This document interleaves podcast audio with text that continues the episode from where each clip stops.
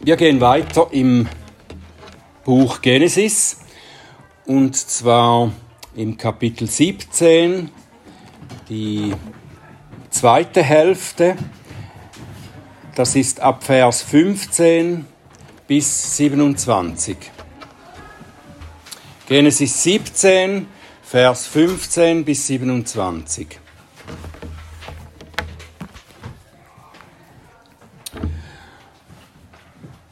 Und Gott sprach zu Abraham, Deine Frau Sarai sollst du nicht mehr Sarai nennen, sondern Sarah soll ihr Name sein. Und ich werde sie segnen. Und auch von ihr gebe ich dir einen Sohn, und ich werde sie segnen, und sie wird zu Nationen werden. Könige von Völkern sollen von ihr kommen.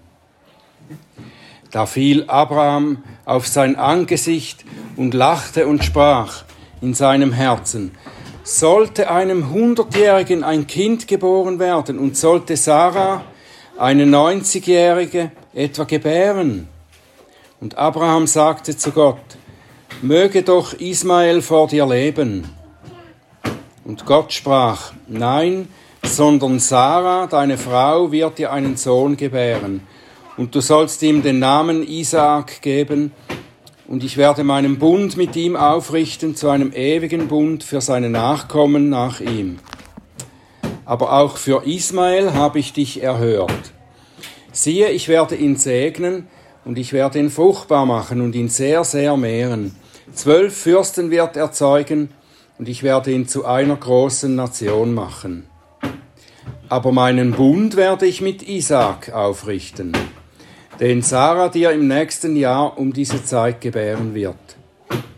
Und er hörte auf, mit ihm zu reden, und Gott fuhr auf von Abraham. Und Abraham nahm seinen Sohn Ismael und alle in seinem Haus geborenen und alle mit seinem Geld gekauften Sklaven, alles, was unter den Leuten des Hauses Abraham männlich war, und beschnitt das Fleisch ihrer Vorhaut an eben diesem Tag wie Gott zu ihm geredet hatte.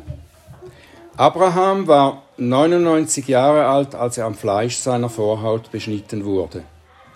Und sein Sohn Ismael war 13 Jahre alt, als er am Fleisch seiner Vorhaut beschnitten wurde.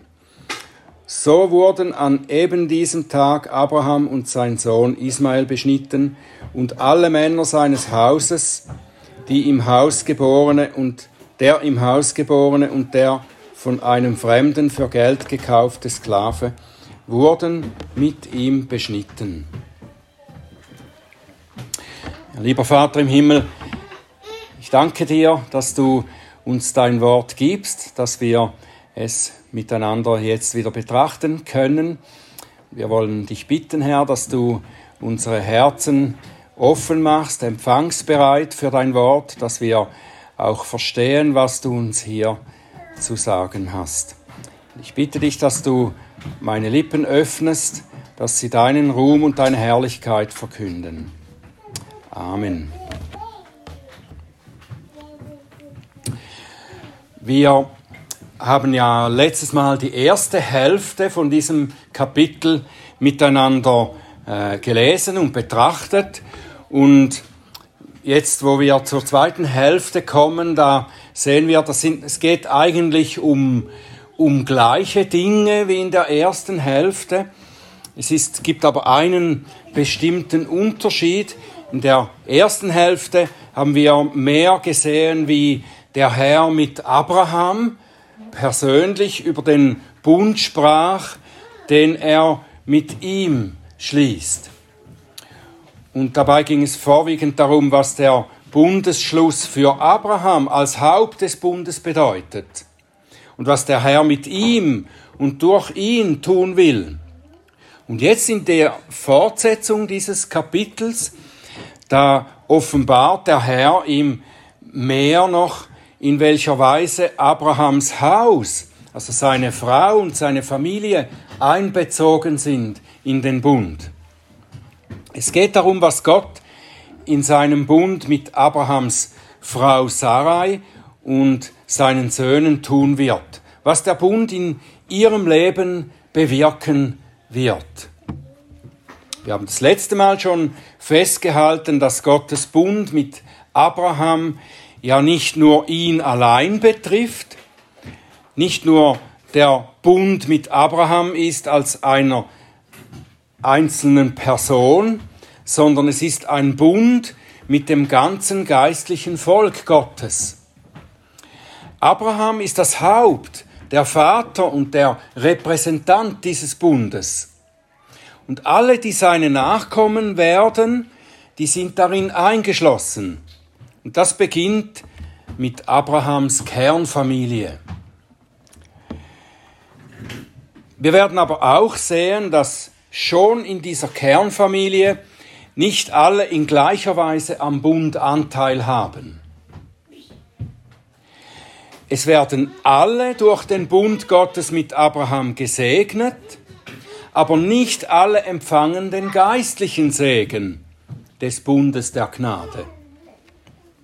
Aber darauf werden wir dann etwas später zu sprechen kommen.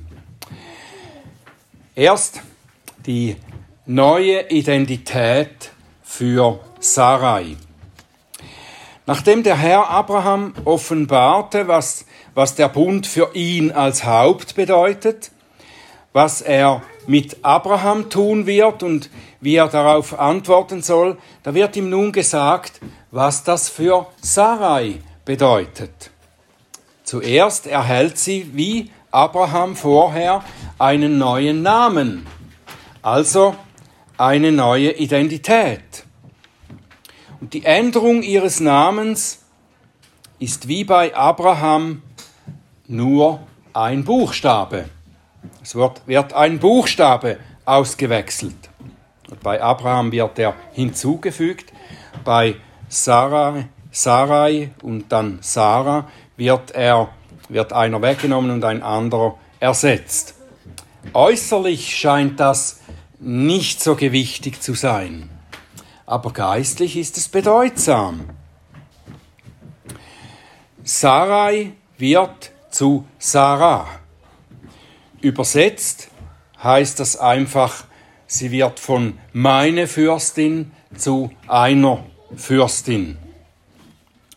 Wir könnten diesen Übergang jetzt von meine Fürstin zu eine Fürstin, könnten wir so deuten, dass sie von der Fürstin von einem zu einer Fürstin von vielen wird. Wie sie ja durch die Bundesverheißung die Mutter von vielen wird.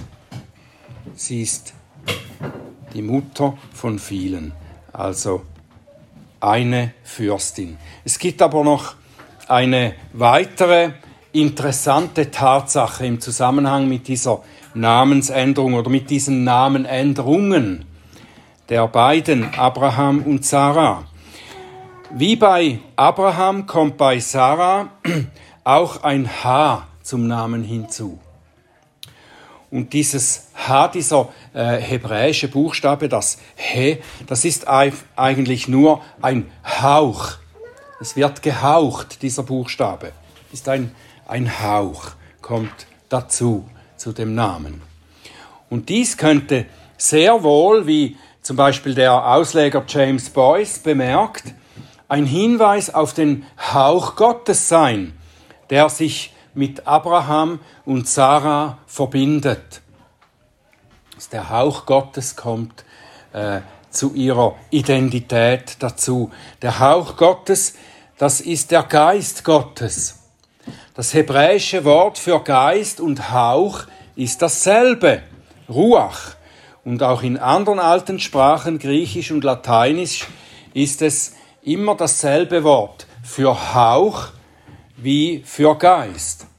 Wenn also zu dem Namen Sarahs wie auch Abrahams dieser Hauchbuchstabe dazukommt, könnte das bedeuten, dass Gott sich in besonderer Weise durch seinen Geist mit den Identitäten Abrahams und Sarahs verbindet in diesem Bund.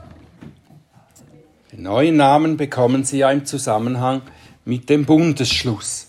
Und diese Tatsache ist ja schon darin offenbart, dass der Herr sich in seinem Bund der Gnade mit ihnen verbindet.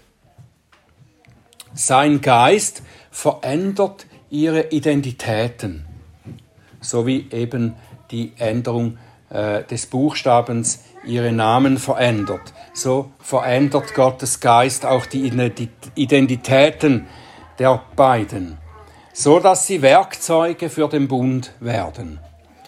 Und so wie Sarah den gleichen Hauchbuchstaben im Namen bekommt wie Abraham, so bekommt sie auch dieselben Verheißungen des Bundes.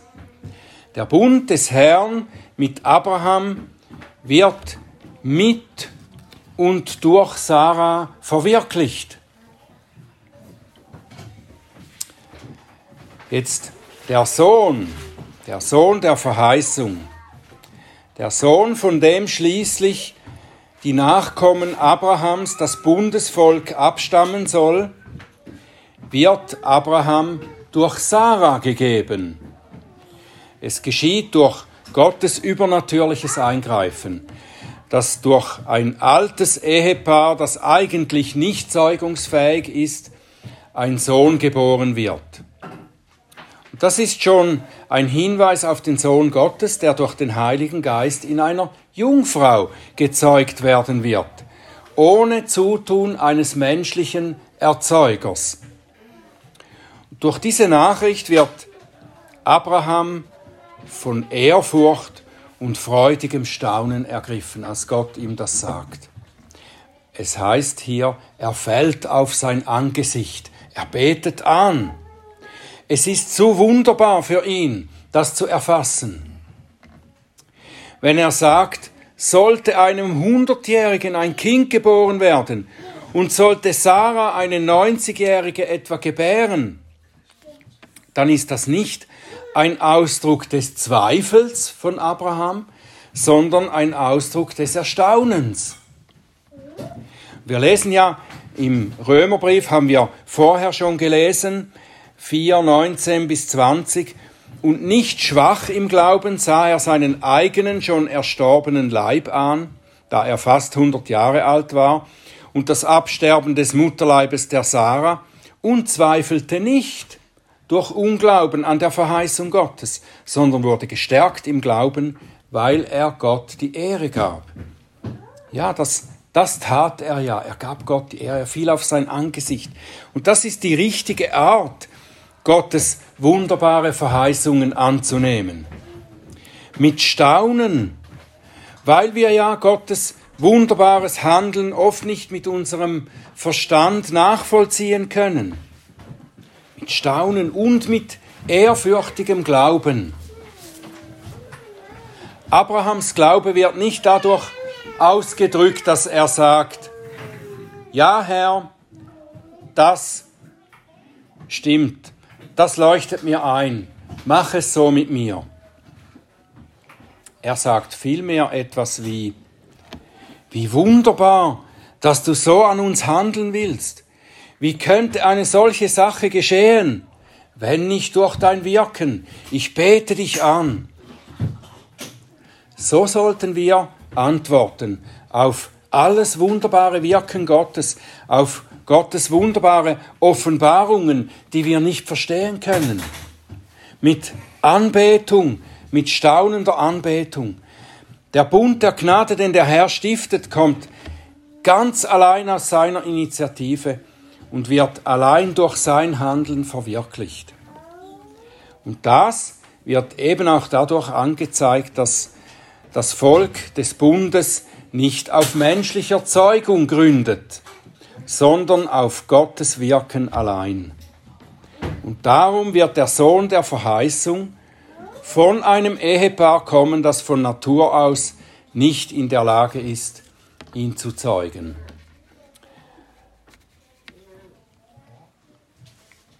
Was Abraham auch verstanden hat, ist, dass Gottes Absicht, den Sohn der Verheißung von Sarah kommen zu lassen, das ist gleichzeitig ein Nein, eine Zurückstellung des Sohnes von Hagar. Ismael ist der Sohn Abrahams, der aus seinen eigenen Bemühungen kommt, aus seinen eigenen Bemühungen einen Nachkommen zu zeugen. Für den Bund Gottes ist er deshalb nicht legitim. Ich denke, dass diese Einsicht hinter Abrahams Gebet steht, dass er nun betet. Der Herr möge doch Ismael nicht verwerfen, möge doch Ismael vor dir leben. Abraham macht sich Sorgen, dass wenn Isaac als der verheißene Nachkomme geboren wird, Ismael keine Existenzberechtigung mehr hat. Es stimmt, dass Abraham mit Hagar einen Sohn zeugt und sie ihm Ismael gebiert. Das ist nicht in Gottes ursprünglicher Absicht. Ismael war aus menschlichen Überlegungen gezeugt worden. Aber dennoch war es in Gottes Vorsehung so gewollt, dass Ismael zur Welt kommt. Einfach nicht als Sohn der Verheißung. Er ist nicht der Sohn, über den der Bund weitergeht. Aber der Herr hatte auch für Ismael einen Segen vorgesehen. Und darum sagt er zu Abraham, mit Isaak werde ich meinen Bund aufrichten, aber auch für Ismael habe ich dich erhört. Siehe, ich werde ihn segnen und ihn fruchtbar machen und ihn sehr vermehren und ihn zu einer großen Nation machen. Der Segen für Ismael ist ähnlich wie der Segen für Isaac, aber nur oberflächlich betrachtet. Er wird auch viele Nachkommen haben, wie Isaac. Aber es gibt einen entscheidenden Unterschied. Während Isaac zu vielen Nationen werden wird, wird Ismael zu einer Nation.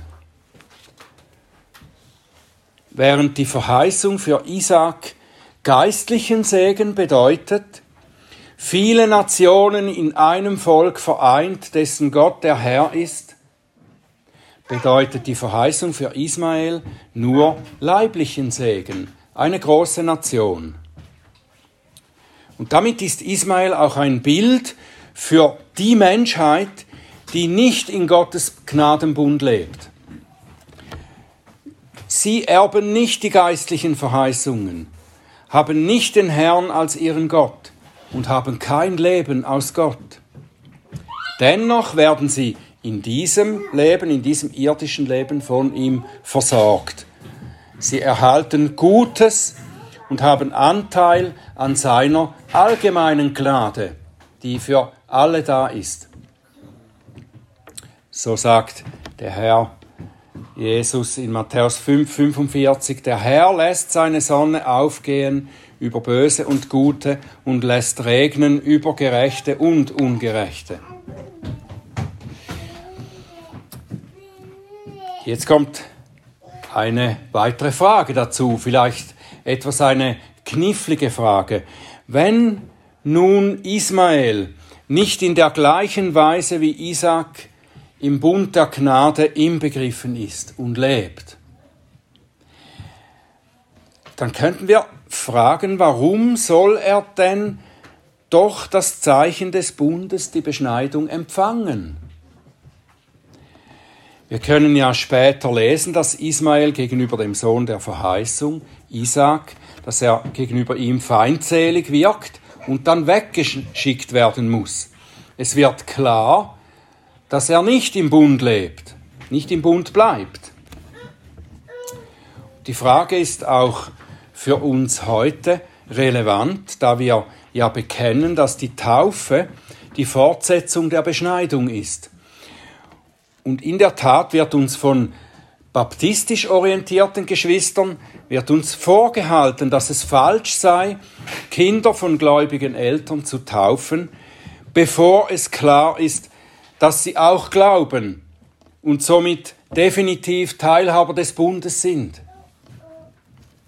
Vielleicht sind sie ja so eine Art Ismaels, die später die Gemeinschaft der Glaubenden verlassen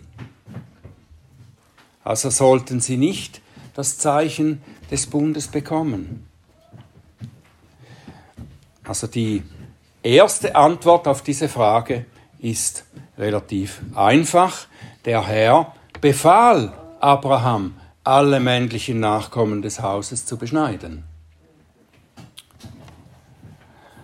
Es wurde kein Glaube als Bedingung vorausgesetzt, dass sie beschnitten werden sollten. Das Zeichen der Beschneidung sollte allen gegeben werden, die unter dem Haupt des Bundes Abraham standen. Ismael sollte beschnitten werden, nicht weil Gott damit sagte, dass er zu den Erwählten gehört, sondern weil er im Haus und damit unter dem Einfluss des Bundeshauptes aufwuchs. Und dadurch werden ihm in einem gewissen Maß auch die Segnungen des Bundes zuteil. In einem gewissen Maß. Während er im Haus Abrahams lebt, wird er über Abraham von dem Gott Abrahams geführt. Er hört Gottes Wort, er steht unter dem Einfluss des Geistes Gottes.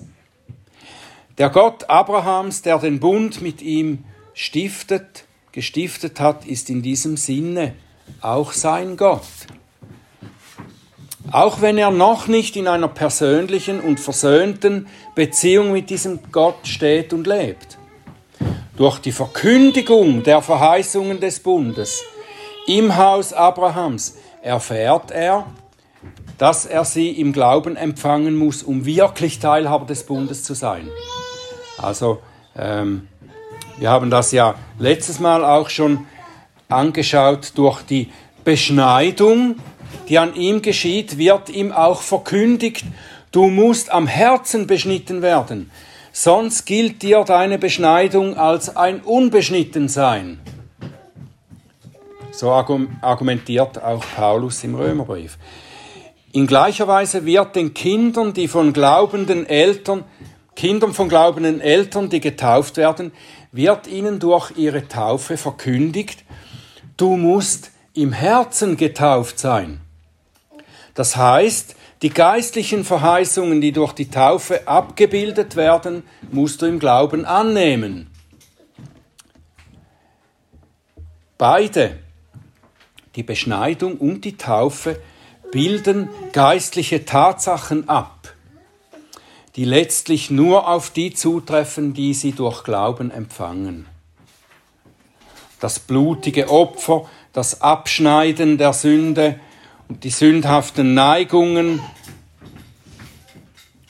die abgeschnitten werden durch das Opfer Christi, das ist ja in der Beschneidung äh, vorab gebildet, und die Reinigung von der Sünde, das Gestorben und Auferstanden sein mit Christus ist in der Taufe abgebildet. All das wird erst eine Wirklichkeit in unserem Leben, wenn wir diese äh, Tatsachen, die geistlichen Tatsachen im Glauben annehmen, die uns aber vorher schon durch die Bilder gegeben werden. Abraham glaubte, bevor er beschnitten wurde. Er, er erhielt also eine Glaubensbeschneidung, wenn wir das mit der Glaubenstaufe vergleichen würden. Abraham glaubte, bevor er beschnitten wurde. Bei ihm war die Beschneidung das Siegel des Glaubens, den er schon hatte. Alle seine Nachkommen aber, zuerst Ismael, dann später Isaac und alle anderen Nachkommen, sie wurden beschnitten, bevor sie glaubten. Ihnen war die Beschneidung die Verkündigung und das Zeichen des Bundes in einer vorläufigen Weise. Sie müssen erst noch glauben, um volle geistliche Teilhaber des Bundes zu sein. Und genauso ist es mit der Taufe. Sie gliedert die Nachkommen der Glaubenden in den Bund ein, in dem ihre Eltern mit Gott stehen. Durch die Taufe wird ihnen verkündigt, so wie Wasser dich von äußerlicher Unreinheit wäscht, so wirst du von deiner Unreinheit des Herzens gewaschen, wenn du an Christus glaubst. Dann wirst du mit seinem Tod und seiner Auferstehung eins gemacht. Also das, was äh, dem erst als Gläubiger getauften gesagt wird, was bei ihm schon geschehen ist. Das wird dem als Kind getauften im Voraus als Verheißung mit auf den Weg gegeben. Das wird Wirklichkeit werden, wenn du glaubst. Abraham gehorcht und tut alles, was der Herr ihm geboten hat. Er wendet das Zeichen des Bundes an und tritt damit in den Bund der Gnade ein. Er beschneidet sich selbst und alle männlichen Mitglieder seines Hauses. Und ich denke mir, er hat vielleicht nicht alles völlig verstanden, was Gott ihm da gesagt hat, was er tun soll und was, was Gott tun wird vor allem. Wie soll das geschehen, dass ein 100-Jähriger und eine 90-Jährige, eine 90-Jährige, die dazu noch in ihrem bisherigen Leben unfruchtbar war, wie sollen die miteinander ein Kind bekommen? Was ist die Bedeutung der Beschneidung im Detail, in der Tiefe des geistlichen Vorbildes? Diese Fragen hat sich Abraham vielleicht gestellt und man kann und man soll sie sich auch stellen. Vielleicht hat er nicht alles verstanden, aber er war gehorsam, weil der Herr ihm gesagt hatte, was er tun soll und was er selber vor allem tun wird. Aber das Verständnis dieser Dinge, das äh, mit dem Verstand erfassen der Dinge, die Gott tut oder uns sagt. Das darf nicht Vorbedingung für den Gehorsam sein. Also wir dürfen nicht äh, sagen, ich will zuerst verstehen und dann gehorche ich. Im Christenleben ist es oft so, dass wir vieles, vieles erst langsam im Nachhinein verstehen, was Gott in seinem Wort offenbart hat. Aber wir verstehen, wo wir gehorchen sollen. Der Herr, der Gott Abrahams, ist der Stifter des Bundes. Er hat sich Abraham offenbart und ihm in seiner gnädigen Herablassung mitgeteilt, was er tun wird. Er hat nicht zu Abraham gesagt, lass uns einen Bund miteinander schließen, lass uns die Bedingungen für diesen Bund miteinander aushandeln, dann machen wir einen Vertrag und wenn wir uns einigen können, dann schließen wir diesen Vertrag ab. Nein, der göttliche Bund der Gnade ist ein unilateraler Bund. Der wird nur von einer Seite gestiftet und die Bedingungen gesetzt und die Versprechen gemacht und so weiter. Gott allein ist der Stifter, der Bundesherr und er allein sagt, was der Bund beinhaltet und was die Bedingungen sind. Er teilt dem Menschen mit, was er Wunderbares für ihn tun wird oder getan hat. Und er sagt ihm auch die richtige Antwort, die er darauf geben muss, die wir darauf geben müssen. Die Antwort ist der Glaubensgehorsam. Und so ist Abraham gehorsam und tut, was der Herr ihm aufgetragen hat. Ohne alles zu verstehen oder gerade weil er es verstandesmäßig nicht einordnen kann, tritt er darauf ein, er betet an und er glaubt. Und das ist die einzige akzeptable Antwort eines Menschen auf Gottes Offenbarungen. Wir nehmen sie an und glauben dem Herrn und beten an. Gerade das Schwerverständliche ist Grund zur Anbetung weil es zeigt, wie klein wir vor unserem Gott sind und wie viel größer, mächtiger er ist als wir. Lasst uns mit Paulus einstimmen in seinen Lobpreis, der eben aus diesem Staunen über Gottes unbegreifliche Wege herausbricht. O Tiefe des Reichtums, sowohl der Weisheit als auch der Erkenntnis Gottes, wie unausforschlich sind seine Gerichte und wie unausspürbar seine Wege. Denn wer hat des Herrn Sinn erkannt? Oder wer ist sein Mitberater gewesen? Oder wer hat ihm vorher gegeben und es wird ihm vergolten werden? Denn von ihm und durch ihn und für ihn sind alle Dinge. Ihm sei die Herrlichkeit in Ewigkeit. Amen.